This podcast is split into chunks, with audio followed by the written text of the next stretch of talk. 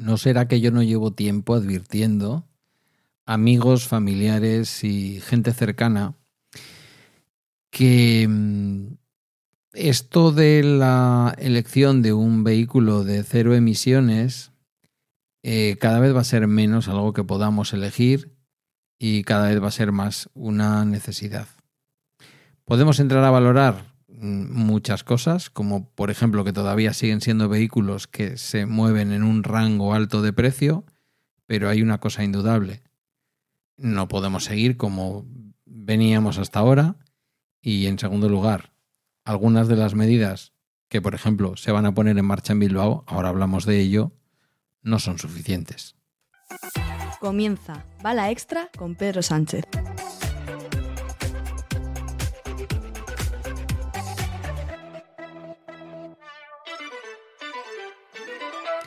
Buenos días, es jueves 2 de noviembre, día, día de los difuntos de 2023. Este es el capítulo 1079 de un podcast sobre mis cosas que en el fondo son las tuyas. Y hoy vamos con el asunto de las zonas de bajas emisiones o zonas de exclusión o como queráis llamarlas.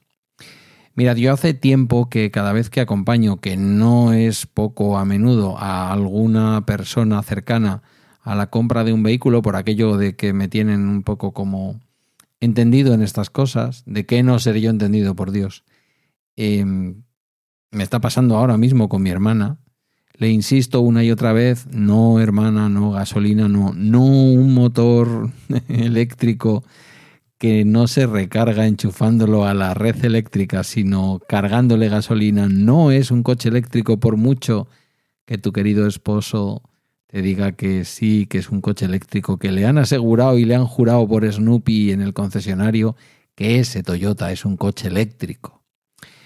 Y así hasta el infinito y más allá. El ayuntamiento de Bilbao ha anunciado que, no en breve, sino poco a poco, tomándoselo con tiempo, que los vascos somos gente tranquila, es decir, hasta el 2029, eh, se va a ir implementando paso a paso una limitación de los vehículos más contaminantes. Podríamos decir que en esa zona que todos y todas las que habéis visitado Bilbao consideráis que es Bilbao. Es decir, eh, esto no es como ir a Madrid y encontrarte la zona de sol. Bueno, es verdad que hay restricciones también dentro de la M30. Quiero decir, en, el, aquello que circunda la M30. No, no, pero esto es una. Esto es una medida un poco mm, más eh, de mayor alcance. Todo lo que es el ensanche de Bilbao, todo lo que se incluye entre la ría, eh, la zona de Bilbao la Vieja, el casco viejo em, y, la zona de mm, la calle Autonomía, para que os hagáis una idea, la parte alta de San Mamés y todo lo que va hacia la salida de Bilbao por ahí, es decir, todo el ensanche, todo el centro, todo lo que es el cogollo de Bilbao, va a impedirse el tráfico de los vehículos con mayor contaminación.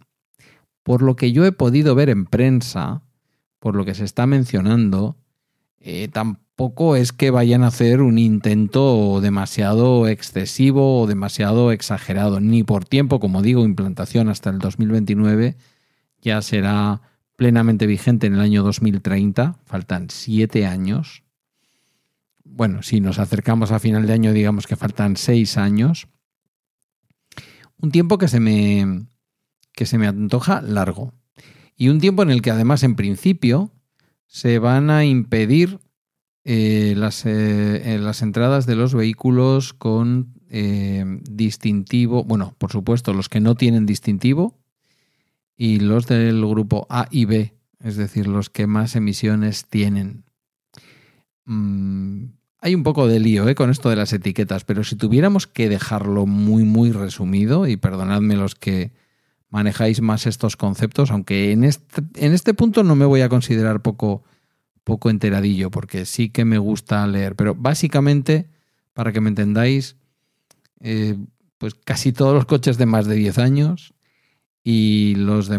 Bueno, no es cierto del todo, pero bueno, los coches de una cierta edad y por supuesto los coches diésel que tienen algún añito eh, y en menor medida los de gasolina.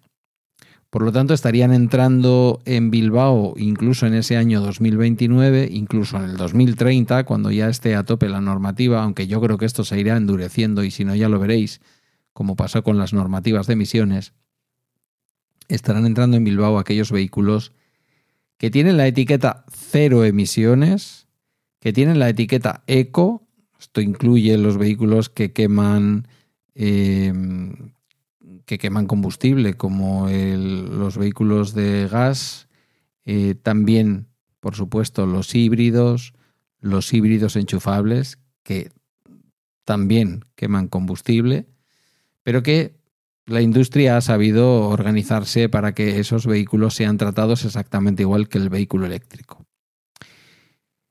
Y alguien dirá, claro, tú como tienes coche eléctrico, querrías que solamente pudieran entrar los coches eléctricos. Os voy a decir una cosa para que quede claro en este, en este capítulo.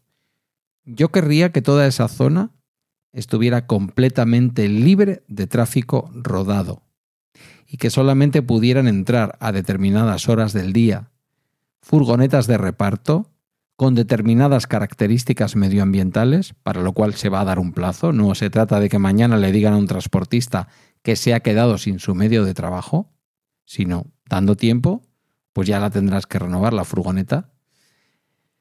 Y otro tanto con los autobuses, en donde el Ayuntamiento de Bilbao clarísimamente, y cuando vengáis a Bilbao cada vez va a ser más habitual que os encontréis que los autobuses son 100% eléctricos, ni gas del petróleo, ni gas del otro, ni ninguna otra historia. Eléctricos, 100% eléctricos. Ya se ven además son así con una forma muy redondeadita. Los hay más cortitos y más largos. Y además se notan también eh, porque al igual que ocurre en Vitoria desde hace tiempo con los eh, autobuses, el bus eléctrico inteligente que llaman el BEI, eh, son como... se notan mucho porque vienen como tapadas las ruedas para hacer que el vehículo gaste menos energía eléctrica. Eh, me consta también, porque me lo ha dicho uno de los directivos del, del Santuchu, que es taxista, que el Ayuntamiento de Bilbao además subvenciona la compra de taxis eléctricos 100%, nada de tonterías de, en fin, de vehículos enchufables o de vehículos híbridos, no, no. Los vehículos que son 100% eléctricos, a aquellas ayudas que da el Estado a través del gobierno vasco y del ente vasco de la energía, los planes MOVES habituales de 4.500 euros por la compra de un vehículo eléctrico, de 7.000 si esa compra supone el achatarramiento de un vehículo de más de 10 años, a esos 4.500 o 7.000 euros se suman 10.000 euros de subvención ACA del Ayuntamiento de Bilbao. Si llegáramos a un futuro en el que por el centro de Bilbao solamente circularan peatones, bicicletas, bicicletas con apoyo eléctrico de las que tiene el Ayuntamiento de Bilbao cada vez más en colaboración con Iberdrola, que para eso llevan ahí bien puesta la publicidad. Em, taxis eléctricos mayoritariamente y poco a poco todos eléctricos en un, en un rango de tiempo y autobuses eléctricos al menos los urbanos totalmente eléctricos, el Vizcaibus que viene de otros lugares de la provincia, quizás eso va a ser más difícil o a más largo plazo o con otro tipo de tecnología como puede ser el hidrógeno, ya lo veremos. Si eso fuera así, a mí no me importaría. Y por lo tanto no es una cosa que yo defienda porque tengo un vehículo eléctrico. Si digo, si vais a dejar entrar algún tipo de vehículo eh, privado, que no nos hagamos trampas al solitario. Debe ser un vehículo que sea realmente de cero emisiones. Pero insisto, y para que nadie diga lo contrario, eh, no tengo ningún interés en que los vehículos eléctricos entren en Bilbao. Igual que no he tenido ningún interés, como sí se hace en otras ciudades, en que los vehículos eléctricos en Bilbao no tienen ningún tipo de ventaja para aparcar en, la vía pública. ¿Vale? Em, eso, pues eh, por, por una parte. Por otra parte, Ecologistak Marchan, el equivalente a Ecologistas en Acción, dicen, no sin razón, primero, que están de acuerdo con que aún los vehículos antiguos, si son de vecinos domiciliados en Bilbao, no se vean afectados por esta medida. Ecología sí, pero economía de las familias también. Segundo, las zonas sobre las que se aplica esta mm, norma, que como digo, para todos los que sois visitantes de Bilbao es lo que conocéis como Bilbao, lo demás serían barrios, es lo que habéis andado, sería cualquiera de las calles que habéis andado. He estado por la zona de San Mamés, estaría dentro de la zona de exclusión. He andado por la zona del Guggenheim y del Abando Ibarra, fuera. O sea, está dentro de la zona de exclusión. He andado por la zona de la Gran Vía, el Corte Inglés, zona de exclusión. Zona del ayuntamiento, ahí estaríamos en el límite, ¿vale? Porque es de la ría para acá. Pero también estaría toda esa zona. ¿Por qué? Dicen los estudios que son las zonas que más soportan el tráfico. ¿Qué dice Ecologista Marchan? Que son las zonas de Bilbao con mayor renta per cápita. Es decir, que se están creando también zonas de Bilbao, las zonas más ricas, en donde disminuye el ruido y en donde la calidad ambiental va a ser mejor. ¿Tiene sentido? Y evidentemente no van a ser los de Ecologista Marchan los que se quejen tiene sentido que en las zonas con más tráfico esto ocurra. Pero no es menos cierto que esto puede suponer, y así se ha explicado, esto puede suponer que el tráfico termine girando en torno a la zona de exclusión. Que para moverte por Bilbao de una zona a otra, como no vas a poder atravesar determinadas partes, termines circulando alrededor de todo eso. ¿Eso qué significa o eso qué supone? Pues evidentemente que se premia a los barrios ricos frente a los barrios de menor renta, que son a veces también menos visitados por vehículos de fuera de Bilbao, pero que en el fondo van a seguir sufriendo el tráfico como hasta ahora. Sí o sí, vamos a sacar el tráfico de las ciudades y sí o sí os digo una cosa.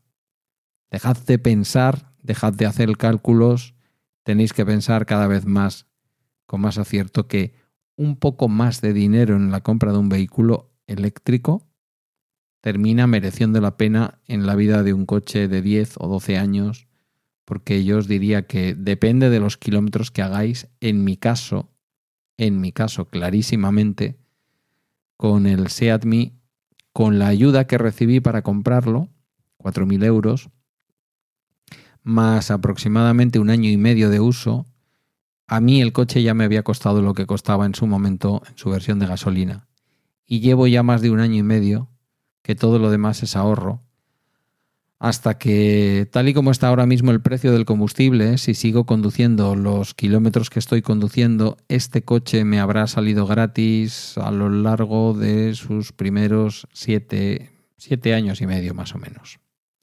Por lo tanto, ojo, ojo, porque ya estamos viendo alternativas de vehículos que con el tipo de equipamiento que traen cuestan lo mismo en su versión eléctrica de lo que costaría un vehículo normal de los que habitualmente nos compramos. No perdáis de vista cómo han subido el precio de los, los precios de los coches. Pero bueno, no me quiero desviar del tema principal, que en este caso no es el vehículo eléctrico, porque ya digo, ni siquiera el vehículo eléctrico me parece un vehículo para poder entrar en las ciudades y en determinadas zonas salvo que seas vecino, claro. ¿Y por qué lo digo? Pues porque los vehículos no solo contaminan, también ocupan espacio público. Y las ciudades no pueden ser de los coches, sean estos eléctricos, híbridos o de carbón, me da igual. Va llegando y va a llegar a todas las ciudades de más de 50.000 habitantes. Se están pidiendo prórrogas al gobierno de España, que el gobierno de España está concediendo, pero las prórrogas se acabarán y también en esa ciudad que tienes cerca o en esa ciudad en la que vives van a entrar con rigor. Bueno, en unos sitios con más rigor que otros, también os lo digo, este tipo de medidas de exclusión de vehículos con, altas emisiones. Acaba el bala extra de hoy, puedes dirigirte a mí en Mastodon por correo en contacto arroba pedrosánchez.eus o a través de balaextra.com donde también hay un enlace a la comunidad de Telegram. Gracias por tu tiempo y hasta mañana viernes.